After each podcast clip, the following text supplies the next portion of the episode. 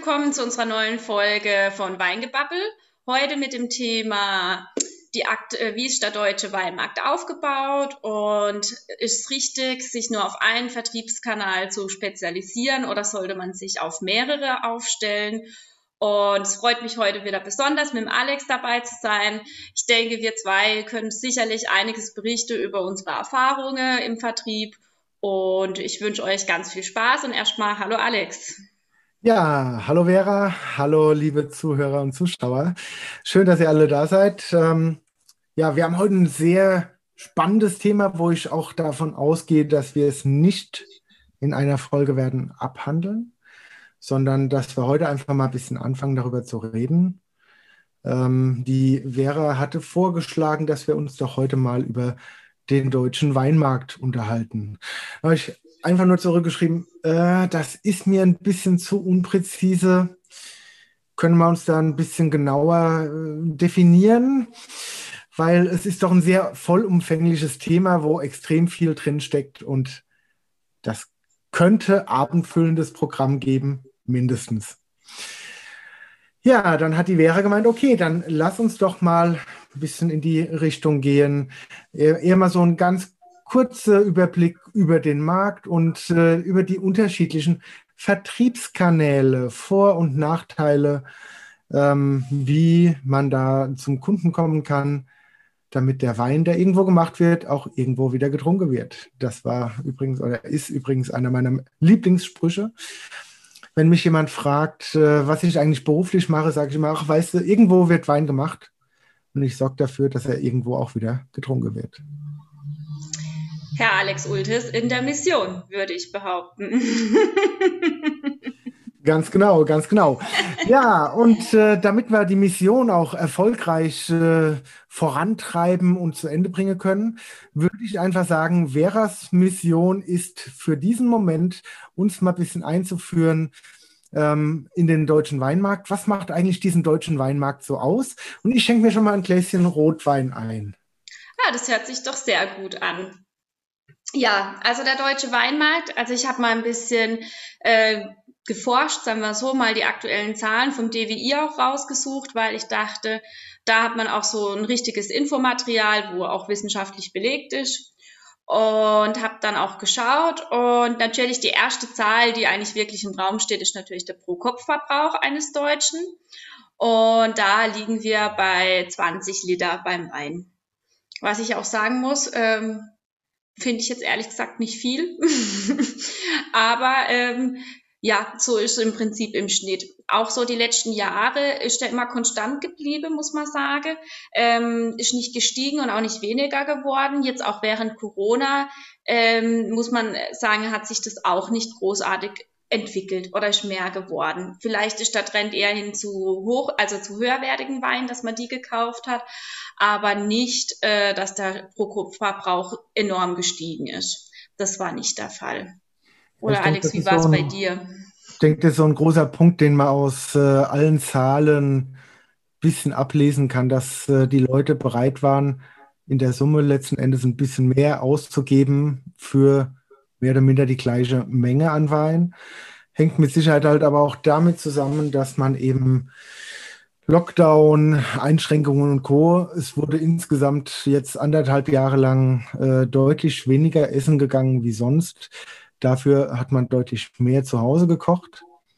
Ähm, das mehr zu Hause kochen führt auch natürlich dazu, dass der Wein dann nicht im Restaurant, sondern zu Hause getrunken wird. Und wenn man sich in einem guten Restaurant ein Glas Wein bestellt und ich sage mal jetzt einfach 6 Euro fürs Glas bezahlt ähm, oder 40 Euro für die Flasche, ähm, dann ist es auf der einen Seite für uns ein ganz normaler Wert, der dasteht, aber für den Endverbraucher 40 Euro für eine Flasche Wein ist doch relativ viel. Wenn wir da hingehen und kochen uns was Schönes zu Hause, wir können die tollsten Zutaten einkaufen, sparen 20 Euro bei der Flasche Wein und holen uns für 20 Euro noch einen tollen Wein dazu und haben einen richtig klasse, tolle Abend. Ähm, das ist sowas, was ich ja sehr viel immer wieder beobachtet habe, auch im Freundes- und äh, Bekanntekreis. Ähm, diese Denkweise, dass man einfach das, was man an der Flasche Wein spart, ausgibt für gute Zutaten und dann ein tolles Essen kocht. Die einen mit einer Kochbox, die anderen komplett individuell und und und. Ne? Ähm, aber man spart ein bisschen was bei der Flasche Wein und kauft sich dann für, ich sage mal jetzt, den halben Preis wie im Restaurant eine Flasche Wein, hat aber einen Wein im Glas, wo man sagt, boah, wow, ist der klasse. Das äh, ist im Moment ein bisschen ein kleiner Vorteil nochmal für den einen oder anderen von uns. Also ich merke das mh, hm, auch beruflich gerade schon ein Stück weit, dass man hier und da öfter mal oder leichter mal die Flasche eben für 15, 20, 25 Euro verkauft kriegt, ähm, wie noch vor zwei Jahren. Das ist, äh, ja, die, die Nachfrage in dem Preisbereich ist einfach ein Ticken gestiegen, würde ich mal behaupten. Noch nicht so, dass es dann palettenweise läuft oder so, um Gottes Willen. Das ist mal leider Gottes Das wäre schön. Aber ja, es ist eine Veränderung da. Ja, wenn man sich jetzt ja auch mal den Preis, äh, den Durchschnittspreis im LEH anguckt, dann liegen wir ja eigentlich bei 3,31 Euro aktuell.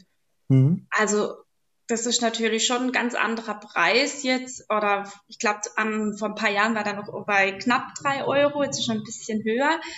Ähm, das ist ja eigentlich kein Vergleich, wenn man sich das überlegt. Ne? Also mhm. jetzt zum Wein. Ja, jetzt haben wir schon, jetzt haben wir gerade schon im Endeffekt total unterschiedliche Vertriebswege aufgezählt. Ich ja. habe von dem Wein im Regal im Fachhandel gesprochen und von dem Wein in der Gastronomie.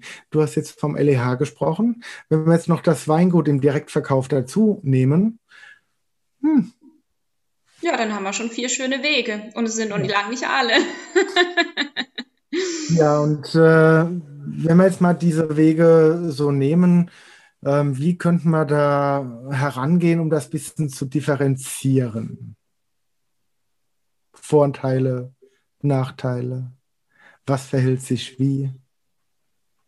Ja, ich denke auch, das kommt halt immer darauf an, wie man auch sich aufstellen will als Produzent, würde ich behaupten. Ne? Mhm. Was, wo ist, also ich denke, das wird ja erstmal, oder sehe ich als Hauptfrage, die man sich selber erstmal stellen muss. Wo will ich mit meinen Produkten hin? Wo will ich mich vermarkten, welchen Preis will ich und ähm, wo, wie gehe ich daran, weil ich denke mal, das sollte man sich als allererstes mal bewusst werden, bevor man irgendwelche Vor- und Nachteile von den Wegen, sondern wo will ich stehen? Ich denke, das ist das A und O. Ja, aber die meisten Weingüter ähm, haben da ja in der Regel einen, einen Mix der Vertriebswege, so auch das Weingut, für das du arbeitest, das Weingut Kiefer vom, vom äh, na, Kaiserstuhl. Das Weingut Zotz vom Markgräflerland auch. Hier im Markgräflerland im Weingut Zotz genauso, ganz genau. Ähm, da hat jeder irgendwo seine unterschiedlichen Ansätze und Schwerpunkte, das ist ganz klar. Alle oder die meisten anderen Weingüter im Endeffekt auch. Ne? Ähm, wie siehst du das auch mit deiner Expertise? Welcher Vertriebsweg ist der vermeintlich attraktivste? Also ich sehe es halt so, dass, ähm, also ich persönlich sehe es so, dass auch eine Mischung sein muss aus mehreren Vertriebswegen. Es kann nicht sein, dass ich jetzt äh, nur auf einen mich da äh, beschränke, weil es funktioniert einfach auch nicht mehr. Klar, also wir sind jetzt bei Kiefer sehr fachhandelsgeprägt, das muss man einfach sehen. Für mich auch eigentlich so der interessanteste Vertriebsweg, weil einfach ähm, natürlich zum einen, was ich halt ganz klar sehe, wenn man jetzt im Fachhandel steht, erstens, man hat eine gute Beratung für den Endverbraucher.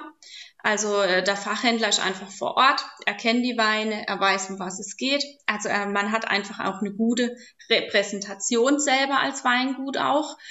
Ähm, die Preise kann man auch wirklich noch was ähm, verdienen, sagen wir mal so. Ähm, auch als Produzent, was ich auch sehr wichtig finde.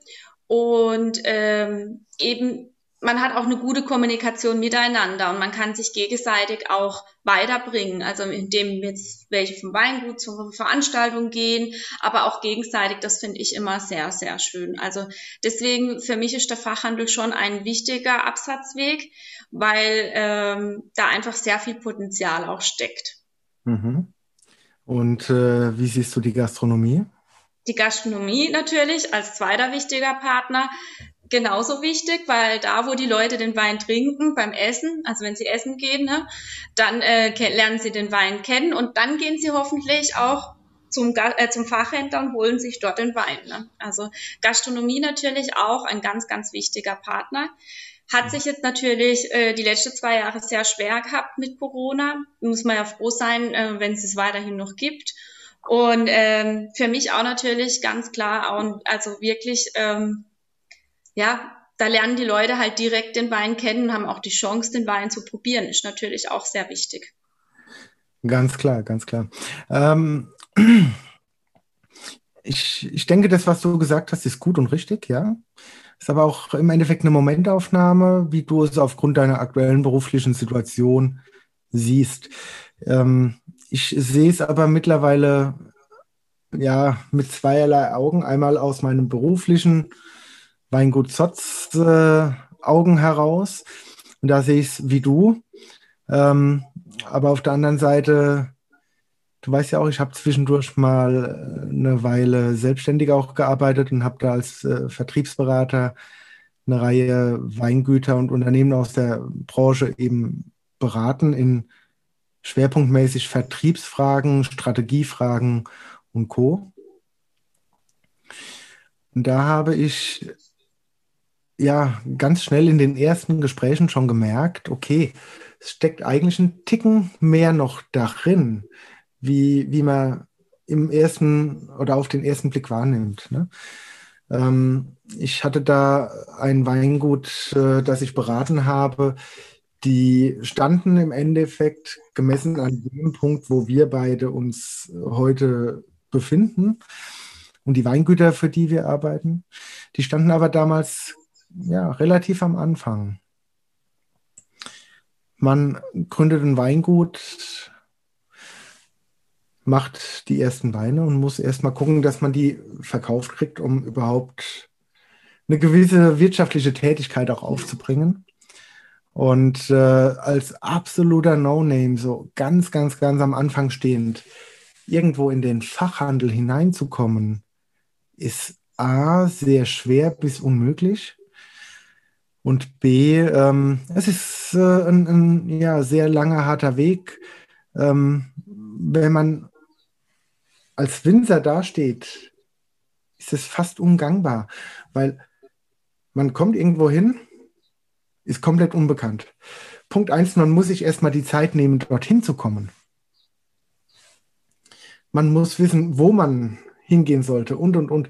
Deswegen ist für viele erstmal die, der Direktvertrieb, sprich der Verkauf ab Weingut an Privatkunden, der ja oftmals einfachste Einstieg überhaupt. Ähm, dann kommt so ein bisschen die Gastronomie vor Ort, regional dazu. Ähm, und irgendwann wächst der Betrieb, wächst der Vertrieb. Ähm, dann fängt man mal an und kommt über irgendwelche Messen, Veranstaltungen und Co. Ähm, ich sage es einfach mal stellvertretend äh, über die Prowein an drei, fünf Fachhandelskontakte ran mit denen man sich unterhält, mit denen man ein bisschen probiert, mit denen man auch ins Geschäft kommt. Das wächst, man wird empfohlen und äh, so hat man auch irgendwann dann eben nicht nur drei, sondern schon deutlich mehr Fachhändler und vielleicht auch schon im Export irgendwo mal eine Palette Wein exportiert und, und, und. Ähm, wenn der Betrieb äh, über einen gewissen gewisse Punkt hinaus äh, gewachsen ist und weiter wachsen soll, packt man es aber auch nicht mehr alleine. Also holt man sich entweder jemanden als Vertriebsleiter oder man holt äh, eben Handelsagenturen ins Boot. Sprich, man hat schon mal jemand, der die aktive Verkaufsaufgabe übernimmt und das Ganze nach außen trägt und verkauft. Wenn man über einen gewissen Punkt hinauswächst, braucht man beides. Ein Vertriebsleiter, der sich darum kümmert, dass das alles läuft und seine 10, 12, 15 Handelsagenturen bundesweit, die eben das Gebiet abdecken. Ne? Das ist auch eine, eine Sicht, die ich lernen muss. Ich, ist aber sehr, sehr spannend, ähm, diese Betriebe haben aber gerade in der Anfangszeit schon auch zu kämpfen, erstmal überhaupt ein bisschen Schwung reinzubringen und da was aufzubauen. Ne? Und wenn man so jemandem dann erzählt, dass der interessanteste Vertriebskanal der Fachhandel ist, ist für die total abwegig.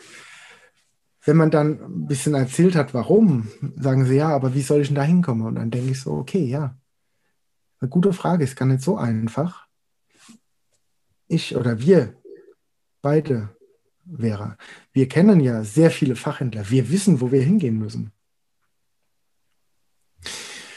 Wenn man das nicht weiß, äh, ja, dann sucht man sich irgendwo ein paar Adressen raus und probiert vielleicht mal bei den ersten dreien einen Anlauf. Fällt sich natürlich aber eine Abfuhr ein. Das ist schon ein heikles Thema, ist äh, schwierig.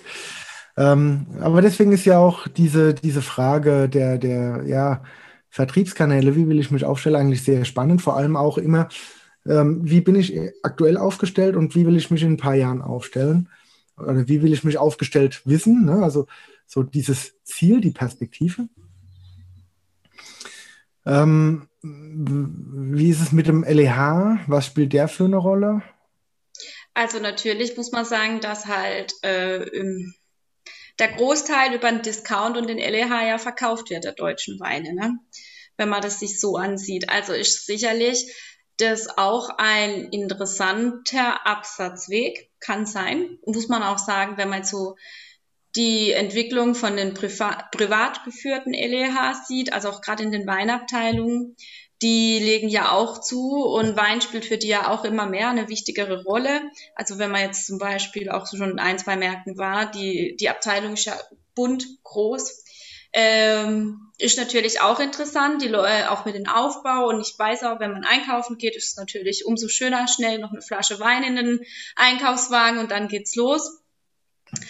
Ist sicherlich auch ein interessanter Absatzweg, aber ich finde, also was mir jetzt persönlich mit der Arbeit mit dem LEH immer schwierig macht, ist, dass auch der Ansprechpartner relativ oft wechselt und dass ähm, es sehr aufwendig ist. Also man muss auch immer gucken, ob die Weine also vorrätig sind. Dann mit den Bestellmengen hat man immer auch öfters mal Schwierigkeiten und auch, ähm, dass die, die Flaschen gespiegelt sind, dass das halt sauber im Regal steht, also die Regalpflege natürlich noch mit dazu. Also, also ich tue mich da manchmal ein bisschen schwer. Ich weiß nicht, wie dir das so geht, aber also es ist schon für mich immer so ein bisschen mein Problem. Also aktuell habe ich da ja nicht so den Einblick. Ähm, war vor einigen Jahren ja auch schon mal ein bisschen anders, wo ich ja auch das Thema LEH ähm, mal gelernt und erlebt habe von der anderen Seite, aber ja, also es ist ein anderes Arbeiten, sagen wir es mal so. Ne? Es ist, äh, generell das, was wir an dem Fachhandel ja so schätzen, ist ja auch dieses Menschliche, dieses Zwischenmenschliche. Ja, ja, ja ich, ich glaube, prinzipiell muss man einfach sagen, es gibt unterschiedliche Vertriebswege. Das eine ist der direkte Vertrieb, sprich Winzer produziert Wein, verkauft ihn an Privatkunden.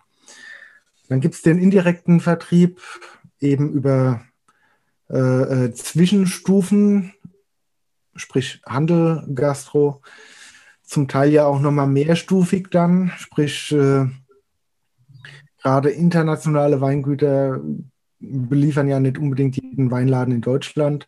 Das läuft dann eben über einen großen Importeur. Aber es gibt auch Großhändler, die wiederum die Weine weiterverkaufen, auch deutsche Weine, ähm, dann eben an andere kleinere stationäre oder Online-Händler, und äh, dadurch sind da ja zum Teil nochmal einige Stufen auch zwischengeschaltet. Jetzt könnte man natürlich meinen, wenn der Wein ähm, ja durch mehrere Hände geht, bis er irgendwo im Regal steht und gekauft wird, das schlägt sich dann negativ auf den Preis aus. Also der Preis wird deutlich höher. Muss ja aber gar nicht unbedingt so sein, weil ja oft auch durch dieses sehr effiziente große Mengen einkaufen und dann kistenweise eben und äh, zehn Kisten an den Fachhändler sortiert und dann steht unterm Strich die Flasche Wein im Regal für den gleichen Preis. Ne? Das äh, macht ja auch nicht unbedingt den großen Unterschied, ja. Ähm, aber ein großer Unterschied ist auch da zu sehen, wo sind die Absatzschwerpunkte der unterschiedlichen Kanäle. Und äh, damit leite ich jetzt gerade schon mal so gedanklich bei mir ein bisschen über. Ich habe mir, es ist ja so ein bisschen die Tradition bei uns, dass wir eben nicht nur reden, sondern auch ein Glas Wein trinken. Ich habe mir für heute sogar extra zwei Weine ähm, ausgesucht. Zwei Weine, die sehr konträr sind. Zum einen vom Wein her, aber auch vom Vertriebsweg her. Ähm, einmal ein Wein, den findet man nur im LEH und einmal ein Wein, den findet man höchstens im gut sortierten Fachhandel oder in der guten Gastronomie. Ähm, auch preislich liegen da, liegt da ein sehr großer Unterschied zwischen den beiden Weinen. Ähm, beide sind Rotweine bei mir. Ich habe gerade irgendwie so eine bisschen Rotweinlaune, ähm, aber fand es irgendwie sehr passend, ähm, die beiden Weine ins Glas zu holen, bevor ich verrate und aufdecke, was es ist. Was hast du denn im Glas heute? Ich habe genau äh, das Gegenteil. Das finde ich jetzt auch richtig super. Und zwar, ich habe von meiner Studienkollegin, äh, von der Ina Wieler, einen Wein. Die hat jetzt auch ein Weingut gemacht ist noch recht klein, äh, liegt so bei ein, zwei Hektar und ähm, ist eigentlich im Prinzip, gerade weil du das ja auch vorhin gesagt hast, wie will ich mich aufstellen, wo komme ich hin, passt das jetzt wunderbar. Ähm, habe ich einen Wein, also sie macht ähm, Naturweine, also Bioweine, noch auch sehr viele ungeschwefelt und so. Mhm. Und ähm, hat sich da im Prinzip auch eine Nische schon rausgesucht, was ich sehr interessant finde. Also Produkte, die jetzt vielleicht auch ähm, nicht so einfach zu verkaufen sind. Und ähm, da habe ich was dabei heute. Weiß, Rot, Rosé, Schäume. Ein Weißwein, eine Cuvée, La Brumée. Oder La Brume besser gesagt. Die neblige. Genau, La das ist das Etikett. Die Pflaume. Ja. Das ist ein so, Pflaumenwein. Wie bitte? Das ist ein Pflaumenwein. Nee, das heißt die Neblige übersetzt. Ja. Ach so. Weil der Wein auch unfiltriert ist. Ja, mag sein. Also meine Französischkenntnisse sind nicht die besten. Äh, ich habe irgendwie Prüm, Pflaume, aber. Ah, ich habe auf jeden Fall Fran Französisch relativ früh abgewählt. Aber man sieht es auch im Glas schon, also dass man hier auch sehr unfiltr also unfiltriert, okay, natürlich, ja. Maische vergoren. Also, ja. Jetzt habe ich ja fast ein schlechtes Gewissen. Mhm. Wenn ich jetzt zugebe, was ich im Glas habe. Ich habe einen 2019er Merlot, den man in ja, wahrscheinlich so ziemlich allen Supermärkten in Deutschland findet. Habe allerdings nur mir die 250 Milliliter Flasche gegönnt für heute. Den sieht man überall. Den sieht man wirklich überall. Ja. Also, also ich ist so. die Flasche sehr, sehr spannend und schön, schick, mal was ganz anderes, total unweinig. Ähm, dadurch fällt er natürlich in jedem Regal auf. Dadurch hat er wahrscheinlich auch irgendwo seine Freunde, seine Käufer, seine Kundschaft. Ne? Ähm, es ist ein Wein, der produziert wird von der deutschen Kellerei, von der Peter Mertes KG an der Mosel. Das ist ein französischer Rotwein, Merlot-Traube, IGP, also normale PDOC-Qualität. Weich und würzig soll er sein, ausdrucksstark, feine Struktur. Opulenter und nachhaltiger Rotwein mit Aromen von Waldbeeren. Genießen Sie ihn bei Zimmertemperatur. Ich habe ihn auch auf Zimmertemperatur, habe mir jetzt im Glas, also das mit den Waldbeeren, muss ich ganz ehrlich sagen, das finde ich sensationell gut getroffen. Ähm, es ist kein großer Wein, um Gottes Willen jetzt, ne? Also, aber wie ich davon das erste Mal reingerochen habe, habe ich gedacht, oh, geil, Waldbeeren. so einmal querbeet die äh, roten, dunklen, schwarzen Beeren äh, vom Portfolio durchgearbeitet. Sonderlich würzig finde ich ihn jetzt nicht gerade.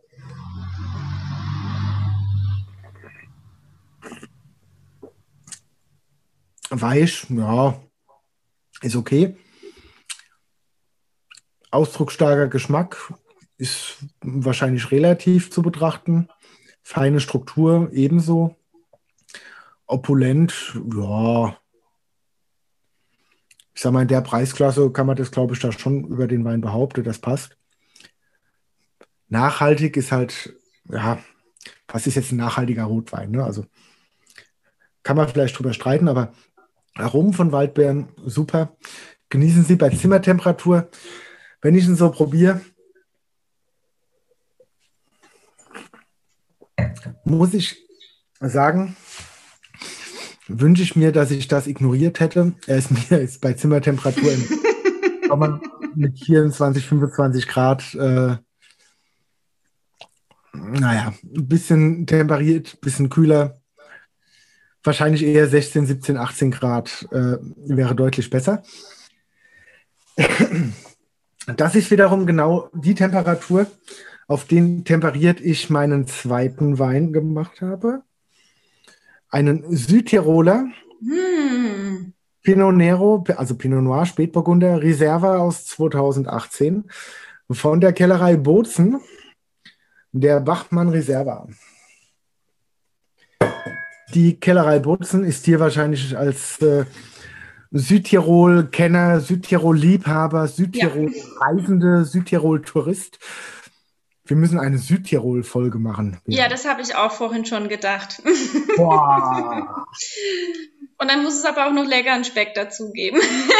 Äh, du weißt, das Südtirol ist für mich das, wo ich immer durchfahre, wenn ich an den Gardasee fahre. Nein, da muss man halten. Südtirol ist so schön. Aber das ist eine extra Folge. So, sonst komme ich jetzt nur ins Schwärmen. Ähm, aber das ist halt so der absolut konträre Wein.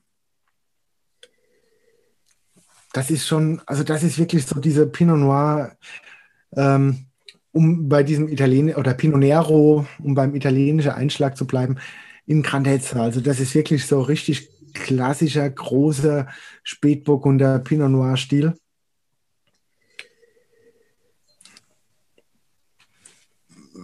Boah, also allein schon das, das Reinrieche ist was ganz anderes wie bei dem Merlot. Nichts gegen den Merlot. Wie gesagt, in der Preisklasse sauber und ordentlich gemacht.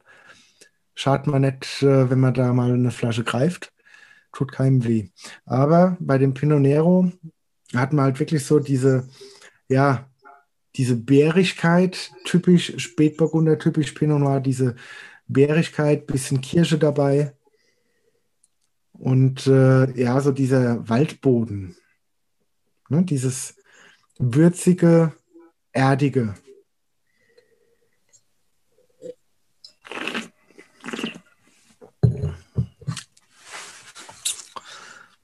Das ist ein Hammer. ja, die Weine sind konträr. Ähm, und ich finde es ganz spannend, dass ich mir gerade ja, relativ spontan diese beiden Weine rausgegriffen habe. Ähm, weil man muss auch einfach sehen, der Kunde, der diesen Wein kauft, jeweils, ist als Kunde mit dem Wein, den er kauft, wahrscheinlich immer sehr zufrieden. Würden die allerdings mal ihre Weine tauschen, hätten sie wahrscheinlich beide ein sehr großes Problem. Weil der, der ein Pinot Nero, wie den Bachmann von, von der Kellerei Bozen hier, wer so einen Wein sucht und mag, wenn der eine Flasche von dem Pré Merlot aufmacht, wird er wahrscheinlich wenig beeindruckt sein. Auf der anderen Seite wird der oder diejenige, die den Merlot sonst gerne trinkt und kauft, den Pré, ähm, sich schwer tun damit, den Pinot Nero von Bozen zu trinken, der halt sehr komplex ist, sehr dicht, sehr eigenwillig, autark von der Art her. Ne? Ähm, dein Wein ist, glaube ich, da nochmal eine Nummer extremer. Das wollte ich gerade sagen. Meiner stand wiederum nochmal im Gegenteil, wenn man sich das überlegt. Also ich habe jetzt ja hier einen Maische vergorener Wein aus mehreren Rebsorten. Also dabei ist auch ein Weißburgunder, Müller-Thurgau, Cabernet Blanc und Silvaner. Wenn du da reinriechst, da ist ja voll das Kräutrige, dieses Apfelmostige, dann auch schöne Zitrusnote, ein bisschen auch diese Quitte. Also den könnte man auch wirklich noch liegen lassen. Also hat auch so ein bisschen so diesen Tee-Charakteristik. Äh, also auch wunderbar. Also ähm, bin jetzt gerade froh, dass ich heute einen weißen habe, weil du ja jetzt hier rot schon abdeckst. Aber ähm, das ist auch so was, das muss man suchen. Da muss man hin. Also das sind Weine, die sind speziell und da braucht man auch einen Ansprechpartner wiederum. Gut ist, wenn man dann im Fachhandel ist, wo man da auch die Weine brauchen halt Erklärung. Die sind mhm. wunderbar und die, die, werden auch in den Jahren noch besser. Da bin ich mir hundertprozentig sicher, wenn die noch ein bisschen Zeit haben. Aber ähm, das ist ja auch dieses Verrückte. Also der Wein ist auch so unterschiedlich. Ne? Ja. ja, das ist ja das Spannende. Und im Endeffekt genauso unterschiedlich und spannend wie die Weine sind, sind ja auch die Kunden komplett unterschiedlich. Ne? Ähm, deswegen die erste Frage, die man sich als Winzer stellen muss, wenn man ja Überlegungen hat, was die vertriebliche Ausrichtung, die vertriebliche Strategie angeht.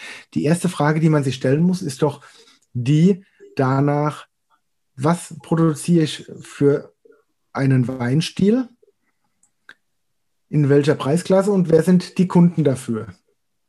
Ne? Ja. Ähm, mein, der, der Premier wird letzten auch gemacht aus Trauben, die von Winzern angebaut werden. Ähm, das sind wiederum Winzer, die sagen, okay, ich will mit dem ganzen Schnickschnack und drumherum will ich nichts zu tun haben. Ich mache meine Trauben, die liefere ich ab bei meiner Genossenschaft und äh, die machen Wein daraus und irgendwann kommt das in der Flasche irgendwo. Ne? Ähm, deine, deine Freundin, die Ina, wird wahrscheinlich einen Ticken mehr Anspruch haben in ihre Arbeit, wird ein bisschen mehr, mehr Fokus auch nochmal legen auf ihre Trauben und auf den Ausbau und alles.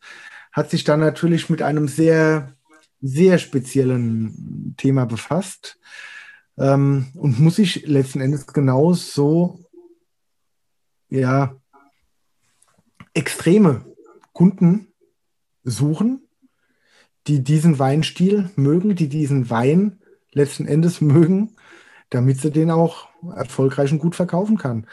Ähm, sonst macht das alles keinen Sinn. Wenn wir den Wein jetzt bei der Edeka listen würden und bundesweit in alle Regale von Edeka und Rewe und Kaufland, vielleicht noch Aldi und Lidl, beide. Ja. Ich glaube, da brauchen wir uns alle nichts vormachen. Das funktioniert halt in der Regel nicht. Ne? Ähm, weil die Mehrzahl der Leute, die dort einkaufen, so einen Wein nicht suchen, nicht kaufen würden. Und wenn sie sowas mal kaufen würden, dann aber nicht in ihrem Edeka-Markt. Ne? Man muss auch sagen, es würde auch zu ihr als Person ja auch gar nicht passen. Sie hat sich ja auch eine Philosophie und einen Weinstil auch selber für sich rausgesucht, für den sie stehen will, wo natürlich dann auch nicht ähm, so, also nicht massentauglich auch ist irgendwo, ne? muss man auch mhm. sagen. Also sie, denke, sie, sie, hat schon von vornherein diese spezielle ja. Nische. Ja. Liegt ja Nische, ne? Wobei mit, dem, mit der Naturwein-Nische tue ich mir oft ein bisschen schwer, weil ich nicht unbedingt der große Fan auch von den Weinen bin. Aber das ist nochmal ein anderes Thema. Ähm, generell Nische finde ich immer sehr spannend, wenn man sich irgendwo seine Nische sucht und gerade in ihrem Fall sie hat ja schon anscheinend ein klares Profil vor Augen, ja. wo sie hin will, wer sie ist, wofür sie steht und dementsprechend auch, wer ihre Kunden sind. Und was macht sie dann, äh, um ihre Kunden zu erreichen? Weil sie wird ja wahrscheinlich nicht von der einen Flasche, die du jetzt da gekauft hast, leben können. Nee, die, und die habe ich noch geschenkt bekommen. Das auch noch. ja, das ist ja noch viel besser. Achtung, Schleichwerbung. Wahrscheinlich, oh je. Ja, also sie ist ja schon, also ähm, hat auch viel, ähm, also ein, zwei Fachhandler hat sie auch an Land ziehen können, auch durch Studium und so natürlich Bekannte. Die Gastronomie macht sie auch relativ hier vor Ort, so wie du das eigentlich auch in deinem, also vorhin ähm, erzählt hast, dass man erstmal versucht, vor Ort ein bisschen die Gastronomie und dann immer so auf den Fachhandler. Und auch Export ähm, ist sie gerade dran, hat sie auch ähm, ein, zwei Kunden, wo sie für mhm. sich gewinnen konnte. Und so entwickelt sie das langsam. Und dann macht sie natürlich auch viele Veranstaltungen bei sich, um halt einfach aufmerksam zu machen. Mhm. Ja. Gut, schön. Spannend, ne? Ja, es ist viel spannend. Also ähm, kommt natürlich klar, wenn man jetzt ein Einsteiger ist, ist was anderes, wie wenn man jetzt schon eine, ein, ein Weingut hat, wo auch eine gewisse Kundenstruktur natürlich auch vorgegeben ist. Ja. Also für mich ist immer sehr, sehr spannend auch zu sehen, äh, wir haben diesen Vertriebsmix ähm, über verschiedene Kanäle, die man auch als Weingut sehr gut alle nebeneinander bedienen kann und auch muss oder sollte. Ähm, gerade jetzt in Corona-Zeiten war es ein großer Vorteil, wenn man da einen gesunden, guten, breiten Mix drin hat. Ähm, aber es gibt auch so ein, zwei Dinge, die kollidieren irgendwo einfach ein bisschen miteinander. Ne? Ähm, wenn man jetzt eben sehr stark ist in Fachhandel und Gastronomie, wird es ja sehr skeptisch gesehen, äh, wenn man da verstärkte Aktivität auch eben zeigt im, im Bereich LEH, ganz zu schweigen von äh, den Discountern. Mm, ich kriege das auch immer wieder mit in meinem beruflichen Alltag, wenn ich unterwegs bin. Und äh, gerade neulich in, äh, in äh, Berlin gewesen, ja, Berlin war das, genau. Und äh, wir waren da unterwegs, ich als Vertriebsleiter vom Weingut mit unserer Agentur aus der Stadt und wir gehen da äh, vom einen Fachhändler zum nächsten Fachhändler. Ähm, und überall bei jedem Händler, wo wir waren, äh, eine der ersten Fragen war, wie sieht es bei Ihnen aus mit äh, LEH und äh, Discounter und Co? Könnte das was sein für Sie? Äh, dann sage ich immer ganz ehrlich, ach, LEH darf man nicht über einen Kamm scheren. Wir haben da ein paar ganz gute, mit denen wir zusammenarbeiten, aber es ist kein nennenswerter Schwerpunkt. Das wollen wir auch nicht dramatisch weit ausbauen. Ähm, Thema Discount äh, steht für uns sowieso außer Frage. Ja, ich habe gedacht, ich muss mal fragen, weil ich habe da ein Pfälzer Weingut schon lange im Regal und den haben wir aufgebaut hier in der Stadt und Jetzt steht er bei äh, einem der Discounter im Regal und bla bla bla. Ähm, hört man immer wieder diese Geschichten. Ich verstehe einerseits, wenn ein Winzer irgendwo einen gewissen Handlungsbedarf hat, auch einen gewissen Druck vielleicht hat, gerade auch in der aktuellen Situation und da etwas tun muss. Ähm, die Frage, die man sich aber auch stellen muss, ist, diese kurzfristige Hilfe für Umsatz über den Discount, ist es jetzt nur als kurzfristige Hilfe gedacht, weil die Gastronomie weggebrochen ist? Oder ist es generell auch eine strategische Ausrichtung, vermehrt in diesen Kanal eben zu verkaufen? Ähm, und wenn das so sein sollte, muss man sich darüber klar sein, spätestens dann, wenn das öfter dort auftaucht, diese Weine, spätestens, spätestens dann wird es ja auch sehr schwer eben mit Verhandlung Gastronomie. Und dann muss man sich die Frage stellen, kann ich davon alleine leben? Kann ich dieses Geschäft soweit ausbauen, LEH und Discount, dass ich äh, auf Fachhandel Gastro gar nicht mehr angewiesen bin? Wenn ja, kann auch das ein Geschäftsmodell sein. Gibt es ja auch einige, die das gezielt und bewusst so machen. Ist ja auch nicht verkehrt oder schlecht. Ne? Ähm, vor allem dann, wenn es offen auch kommuniziert ist finde ich, ist das Ganze in, äh, ganz in Ordnung. Ähm, ob man diesen Weg gehen will, muss aber jeder für sich entscheiden. Ich persönlich äh, arbeite sehr viel lieber in der Regel eben mit äh, unseren Fachhändlern. Ähm, wobei ich jetzt bei unseren Fachhändlern oder bei, wenn ich sage unsere Händler, meine ich unsere reinen Weinfachhändler plus die Handvoll gute ähm, Einzelhandelsmärkte, die dann aber auch in der Regel, ja, man arbeitet mit Menschen. Ne? Genau. Ähm, nicht nur mit irgendeiner zentralen Listungsstelle äh, und, und, und. Man arbeitet mit Menschen. Da ist jemand in der Abteilung, mit dem man reden kann. Wo ich auch mal sagen kann, guck mal, mach doch mal ein, nimm, nimm doch mal den noch mit dazu oder, oder, oder. Ähm, das ist dann ein ganz anderes Arbeiten. Das macht viel mehr Spaß. Auch also wenn man das, das, andere kann, macht das mehr Spaß. Das sehe ich genauso. Also da gebe ich dir auf jeden Fall recht. Und ich kann auch Fachhändler verstehen, die dann einen Wein aufbauen, auch in ihrer Kundschaft und den stark machen und die Leute kommen und auch Gastronomen kaufen den Wein über den Fachhändler und es funktioniert. Und dann steht er halt im, im LEH nebendran.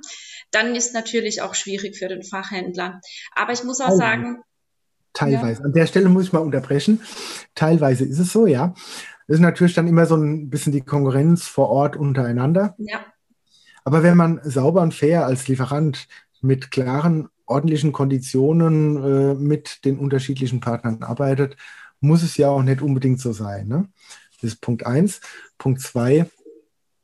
Ähm, ich habe jetzt oder beobachte jetzt gerade auch äh, äh, so einen Fall bei einem Weingut, wo ja eigentlich mal über Jahre hinweg ein guter LEH-Markt als Kunde da war, sich jetzt aber in unmittelbarer Nähe zu diesem LEH-Markt mittlerweile vier Fachhändler befinden, die die Weine auch ins Sortiment aufgenommen haben, obwohl sie schon im LEH standen. Und das Lustige ist, es funktioniert überall. Ja, das ist mir auch schon aufgefallen. Es hängt ein Stück weit auch damit zusammen, dass äh, der Kunde von heute ja auch ein ganz anderes Einkaufsverhalten hat. Ähm, einerseits fährt man zu seinem Weinfachhändler, um sich beraten zu lassen, um guten Wein zu kaufen. Andererseits bringt die Frau dann eben mal schnell beim Einkaufen noch äh, eine Flasche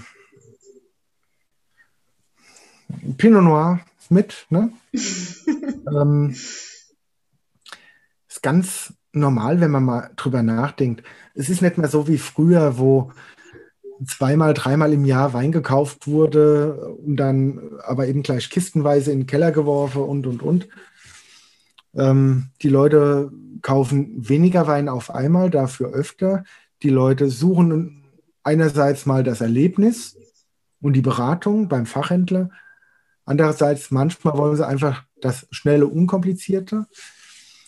Ähm, von daher ist ja nicht unbedingt äh, das Ganze immer nur unter diesem Konkurrenzgedanken zu sehen, solange, ähm, ja, solange da nicht einer der Beteiligten anfängt, irgendwo Schweinereien zu machen mit dem Preis, ne, funktioniert das für alle sehr gut. Also das ist immer wieder auch ich spannend. Auch, ja, ich denke auch, die persönliche Bindung vom Fachhändler zum Kunden kann da auch ja natürlich sehr groß mit einer Rolle spielen. Ne? Mhm. Also ähm, ich denke, das macht auch viel aus. Also ich, wenn ein guter Fachhändler kennt seine Kunde, der weiß, welcher Wein er trinkt, ja, äh, wen, äh, für was er eigentlich so zu begeistern ist und kann ihm da auch immer was Neues geben oder auch und so, äh, das ist ja auch die Stärke von ihm. Und deswegen ist schon, wie du sagst, wenn man halt schnell mal einen Wein kaufen will, dann holt man sich ihn halt schnell aus dem Laden. Aber wenn du wirklich diese Beratung und auch dieses Erlebnis und auch diese Beziehung irgendwo hast, mhm. dann äh, kann das auch sehr gut funktionieren. Ja. ja. Und jetzt über Corona hat ja der Onlinehandel auch ein gutes Stück weit geboomt. Ähm, da muss man halt auch sagen, viele Leute wollten einfach nicht aus Gründen des äh, Ansteckungsrisikos unnötig einkaufen gehen oder nicht unnötig lang und viel einkaufen gehen und haben dann eben den bequemen, ähm, vermeintlich sicheren Weg übers Internet gewählt und haben dann einfach das, was sie kennen, bei einem der Internethändler bestellt. Ähm, das hat natürlich äh, jetzt die letzten ein, anderthalb Jahre auch viel Bewegung in die Branche gebracht, insgesamt. Ähm, wir waren alle, glaube ich, ein bisschen angespannt, wie wir letztes Jahr, als der Lockdown kam, gesehen haben, wie die Zahlen im LEH hochgeschossen sind. Und jeder nur so, um Gottes Willen, dürfen die Fachhändler überhaupt aufhaben? Der eine darf, der andere nicht, da war es so. Mhm. Ähm, es hat sich dann wieder ein bisschen entspannt. Auf der anderen Seite haben wir jetzt im Frühjahr gesehen, die letzten Zahlen, die veröffentlicht wurden, waren jedes Mal LEH mit deutlichem Minus an Absatz und, und Umsatz. Ne? Also das hat sich alles wieder ein bisschen relativiert. Das große Wachstum im äh, Online-Bereich ist auch, ich sag mal, ein bisschen abgeflacht, was man so hört. Ne? Da bin ich auch mal gespannt, bis man mal ein paar wirklich genaue, konkrete Zahlen irgendwo sieht. Und da ist insgesamt viel Veränderung drin. Aber unterm Strich hat der Fachhandel per se ja auch nicht verloren. Es gab ja nur die Verschiebung, dass der Konsum, der normalerweise in der Gastronomie stattfindet, der hat sich verlagert. Das ist runtergefahren auf Null, hat sich verlagert und aufgeteilt auf andere Kanäle. Ich habe auch viele oder kenne auch viele Fachhändler, die profitiert haben, die mehr verkauft haben ähm, teilweise auch mit sehr viel mehr Mehraufwand. Also die haben mehr Umsatz gemacht, aber auch mehr Aufwand betrieben, mehr Kosten gehabt letzten Endes. Ähm, der Onlinehandel hat profitiert, die Gastronomie hat lange, äh, nicht die Gastronomie, der Einzelhandel hat lange davon profitiert. Von daher, dieser Umsatz aus der Gastronomie wurde einfach nur dort weggenommen durch die Schließung und hat sich auf andere Kanäle verteilt, umverteilt. Ähm, was jetzt alles komplett durcheinander gewirbelt hat. Ne? Aber es ist nicht so, dass man sagen könnte, der eine Kanal wäre wär das absolute Nonplusultra zum anderen. Deswegen, da muss man auch so ein bisschen abwarten, gerade wie sich das alles entwickelt und wie sich es verhält, wenn wir mal wieder mehr Richtung normal kommen. Ob das dann nach Corona ist oder mit Corona im Griff. Aber irgendwo wird wieder ein, eine Art gewisses äh, Normal eintreten. Und dann wird man sehen, wie sich es verhält. Also ja, ich also glaube, es sind Entwicklungen und Tendenzen da, die man über Jahre sehen und verfolgen konnte. Der Fachhandel hat eigentlich eine stabile Entwicklung. Onlinehandel zwar am Gesamtmarkt gesehen immer noch auf kleinem Niveau, aber wachsend Jahr für Jahr, auch vom Anteil am Umsatz. Ne? LEH entwickelt sich stabil, leicht steigend, aber unauffällig. Ähm, das, also ich kann mir vorstellen, dass es äh, danach normal auch irgendwo wieder da anknüpft, wo wir schon mal waren. Vielleicht mit einem kleinen Sprung in der Entwicklung, aber es wird, glaube ich, nicht ganz dramatisch anders sein. Weil die Leute genießen es doch und das ist das, was wir im Moment wieder sehen, wo ein bisschen Lockerungen da sind und kommen. Ja, definitiv. Ähm, die Leute genießen es, rauszugehen, das Einkaufserlebnis zu haben und, und, und. Und das ist das, äh, das ist etwas, was der Fachhändler par excellence bieten kann, was der LEH nur bedingt bieten kann, was der Online-Händler nur sehr schwer bieten kann. Also ich bin auch sehr gespannt, äh, wenn wir auf dem nächsten ähm, Weinfachhandelstag sind. Ähm, weil die letzten paar Jahre war ja auch immer ein bisschen das Gespräch, wo geht's mit dem Fachhandel hin? Wer da überleben? Wer da aussterben? Ähm, war natürlich auch sehr interessante Themen. Das wird jetzt heute die Folge sprengen. Aber ich denke, das wäre auch mal noch ein interessanter Podcast für uns beide. Aber auch da ähm, ist vielleicht durch, wie du gesagt hast, durch die Corona-Entwicklung auch eine neue Entwicklung da oder wird man sicherlich, wird es sicherlich interessant sein, wo es da hingeht im Fachhandel auch. Mhm. Ist eine gute Idee, äh, das als Folge mal aufzugreifen. Und äh, für die Folge würde ich sagen, holen wir uns dann noch jemand dazu, der als äh, Redakteur, als Chefredakteur einer Weinzeitschrift da auch noch mal ein bisschen anderen Blick mit reinbringen kann. Ähm, das wäre doch mal eine gute Idee, oder? Auf jeden Fall. Ich weiß auch, wen du meinst. Unseren lieben Herrn Engelhardt. Schauen wir mal, ob er Lust und Zeit hat, so kurz bevor er dann bald äh, in Rente geht, äh, sich noch mit uns hier mal für ein halbes Stündchen herumzuschlagen. Ah, da habe ich keine Bedenken. Aber halten wir mal fest, wir haben heute schon mal so ein bisschen die äh, unterschiedlichen Vertriebswege beleuchtet, ähm, dass jeder da seine Eigenheiten und äh, seine eigene Charakteristik hat, äh, kam hoffentlich gut raus. Und dass man für jeden auch irgendwo einen anderen Ansatz eben haben muss, um dort erfolgreich zu sein, das ist auch ganz klar. Was äh, gilt es noch zu beachten? Hm dass man erstmal wissen muss, wofür man steht, um zu wissen, wer seine Kunden sind, um sich dann für den richtigen Kanal zu entscheiden. Und wo man hin will. Ganz gut auf den Punkt, nochmal so zusammenfassend, oder? Finde ich auch. Ich glaube, darauf können wir eigentlich anstoßen. Ich muss aber nochmal nachschenken. Ich habe noch einen Flug von dem Pinot Nero im Glas. ich wollte gerade fragen von dem anderen. Hätte ich auch noch, aber ich muss ganz offen sagen, mir persönlich äh, schmeckt der Pinot Nero ein bisschen besser. Ich weiß, ähm, Sandra, Sandra, hörst du mit? Hoffentlich nicht, gell? Falls ja, Entschuldigung. Aber der Pinot Nero schmeckt mir besser. Ähm, mein Trinkanspruch ist aber auch ein, ja, ein anderer, wie das, was der Merlot mir bieten kann. Trotz allem, wie gesagt, wenn ich irgendwo auf einer Gartenparty eingeladen bin und jemand wird mir ein Glas von dem Merlot in die Hand drücken, würde ich sagen, danke, schmeckt, ist okay. Ne? So muss es sein. Aber und ich freue mich über mein Glas. dann zum Wohl. Und äh, was hast du da eigentlich äh, für, einen, für einen komischen schwarzen Wassertropfen auf deinem Weinglas?